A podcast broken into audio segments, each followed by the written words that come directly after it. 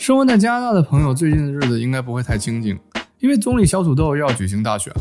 是啊，上一次大选也就是两年前的事儿，而且过去这六年，小土豆总共已经选了三次，可以说是实打实的折腾之王。哦，不是选举之王。在担任加拿大总理的这六年间，小土豆可以说是把嘴炮这门技能发挥到了极致，说了很多漂亮话，也做过不少糟心事儿。究竟哪些事儿是我们应该了解的，哪些事儿又很少有人知道？今天我就来为大家好好梳理一下。大家好，我是扎克，感谢你点进这部影片。如果你也想了解更多有趣且不为人知的财经故事，欢迎订阅我的频道。好了，话不多说，现在就让我们来细数一下小土豆过去这六年犯下的十宗罪，相信看完之后一定会让你大有收获。Number one，二零一八年，由于 Kinder Morgan 公司的衡山输油管线扩建计划遭到环保人士的强烈反对，公司威胁要取消整个项目的建设。为了让该项目继续推进，小土豆的联邦政府以四十五亿加币的价格从 Kinder Morgan 手中全资收购了这条输油管线。按照他的说法，之所以支持这个项目，是因为政府需要挣今天的钱，才有钱投资未来。他还表示，该项目每年将为联邦政府增加五亿加币的税收，并且承诺在管道建成后，将把获得的每一分钱都用在对清洁能源的投资上。衡山输油管线是一条连接加拿大阿尔伯塔省和卑诗省的输油管道。全长一千一百五十公里，新的扩建工程将把管道延长九百八十公里，从而将输送产能从每天三十万桶增加到每天八十九万桶。按计划，该工程将在二零二二年十二月投入运营，但目前的进度仅完成了百分之二十。而且在二零二零年二月经过重新估算，该项目的建设成本已经从二零一八年最初的五十四亿加币增加至一百二十六亿加币。这就意味着，刨去先前 Kinder Morgan 已经投入的十一亿加币。加拿大联邦政府对该项目的总投资将至少达到一百六十亿加币。与此同时，据 SFU 大学最新的一项研究显示，整个恒山输油管线的扩建工程将为联邦政府带来总计一百一十九亿加币的损失。如果以每年五亿加币的收入计算，至少也需要二十四年才能回本。Number two，二零一八年十月十七号，小土豆正式将大麻合法化，加拿大也成为继乌拉圭之后，全世界第二个大麻合法化的国家。这件事在社会上造成了严重的两极分化。反对的声音认为，大麻合法化会带来更多的健康和安全问题，特别是对青少年；而支持的声音则认为，大麻合法化可以大幅减少黑市交易，打击犯罪，并且为政府创造大量税收，从而改善民生。那么，三年过去了，小土豆的大麻政策奏效了吗？和所有新兴产业一样，大麻的合法化在加拿大也掀起了一场资本的淘金热。虽然资本的涌入让很多人都赚到了钱。但在很多方面，它并没有达到预期的效果。由于漫长的审批流程，合法大麻的供应一直处于短缺的状态，再加上高昂的税率，合法大麻的平均价格要比非法大麻高出近一倍。由于价格悬殊，黑市交易非但没有受到冲击，反而有了更大的竞争力。而且，大麻合法化之后，一些以前从不碰大麻的人也开始加入了抽大麻的行列，这无疑扩大了大麻的消费群体。无形中又增加了加拿大医疗系统和治安系统的压力。Number three，二零一九年二月七号，小土豆因为加拿大环球邮报的一篇文章卷入政治丑闻。该文章爆出，当时的国会议员、前加拿大司法部部长王周迪指控小土豆和他的高级幕僚，在他就任司法部部长期间，介入了对魁北克工程巨头 SNC Lavalin 公司的司法调查，并试图通过延期起诉协议的方式。迫使他放弃刑事起诉这家涉嫌行贿的跨国工程公司。指控发生后，王周迪于二零一九年一月被调任加拿大退伍军人部。在整个事件中，小土豆都否认自己有向王周迪施压的违法行为，并表示延期起诉协议对保护工人就业有益。随着事件的发展，王周迪和同为加拿大自由党的国会议员简·菲尔波特从内阁辞职。同年四月，两人被驱逐出自由党党团。小土豆表示。屈如是担心两者和自由党其余成员之间缺乏信任，可能会导致党派分裂。王周迪则表示，小土豆违背了检察独立的原则，施压司法部，试图让被调查公司免于刑事指控。经过调查，SNC Lavalin 最终被认定存在欺诈和腐败，被罚款二点八亿加币。Number four，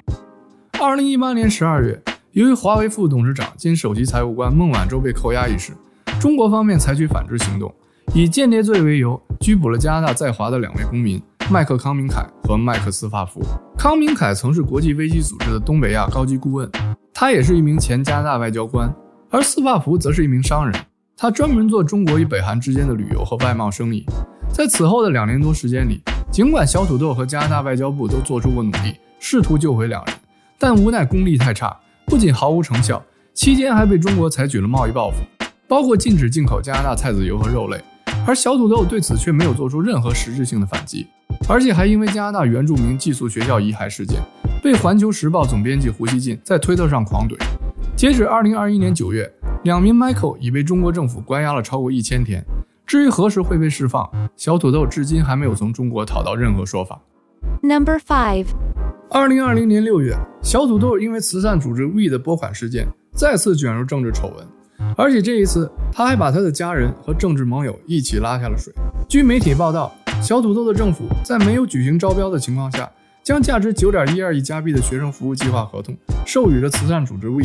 该计划是为了帮助因为疫情未能在暑假找到工作的大专院校学生特别设立的，旨在帮助他们参加各种义工活动，并从中赚取一定报酬。虽然小土豆对利益输送的指控矢口否认，但媒体经过调查发现，小土豆和 We 慈善组织的关系非同一般。首先，他的太太、弟弟甚至老妈都曾多次出席 We 举办的活动，并发表演讲，其母亲更是为 We 演讲了二十八次，从中获取报酬二十五万加币。其弟弟亚历山大演讲了八次，获利三点二万加币。此外，三人还额外从 V 获得了二十万加币的车马费。除此之外，在二零零六年至二零一二年间，小土豆还多次为该组织站台演讲，总共获利一百三十万加币。更有趣的是，除了小土豆全家出动捞金之外，原来他的财政部部长比尔莫诺一家也和 V 有瓜葛，其女儿 Grace 就职于 V 的旅游部门。另一个女儿 Claire 也曾在 We 的活动上演讲。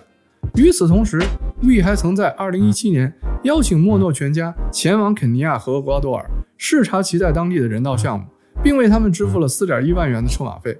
虽然莫诺自己没有避嫌并公开道歉，但由于事态持续发酵，2020年8月，莫诺突然跳船宣布辞去财长一职，由副总理方慧兰接任。此后，国会道德委员会开始对小土豆展开调查。这也是他在担任加拿大总理的五年内第三次遭受道德调查。二零二一年八月，小土豆宣布解散议会，进行大选，该事件也就此告一段落。Number six，在财政部部长莫诺因为 We 丑闻下台之后，小土豆将当时的副总理方慧兰提拔到了财政部部长的位置，此举让外界大跌眼镜，因为方慧兰此前只担任过外交部部长和国际商贸部部长，她并没有管理宏观经济的经验。而且在进入政坛之前，他也只是一名财经记者。此外，小土豆在2017年7月任命的第二十九届加拿大总督朱莉·帕耶特，也因为职场霸凌的丑闻，在2021年1月黯然下台。朱莉·帕耶特精通六国语言，她曾是加拿大航天局的首席宇航员，也是首名进驻国际空间站的加拿大宇航员。但在2020年7月，帕耶特被媒体爆出经常公开辱骂其手下员工，并导致十多人辞职。他也因此在二零二一年一月宣布辞去总督一职。Number seven，在二零一五到二零一六财年，也就是小土豆成为加拿大总理的前一年，加拿大的联邦财政赤字是二十九亿加币。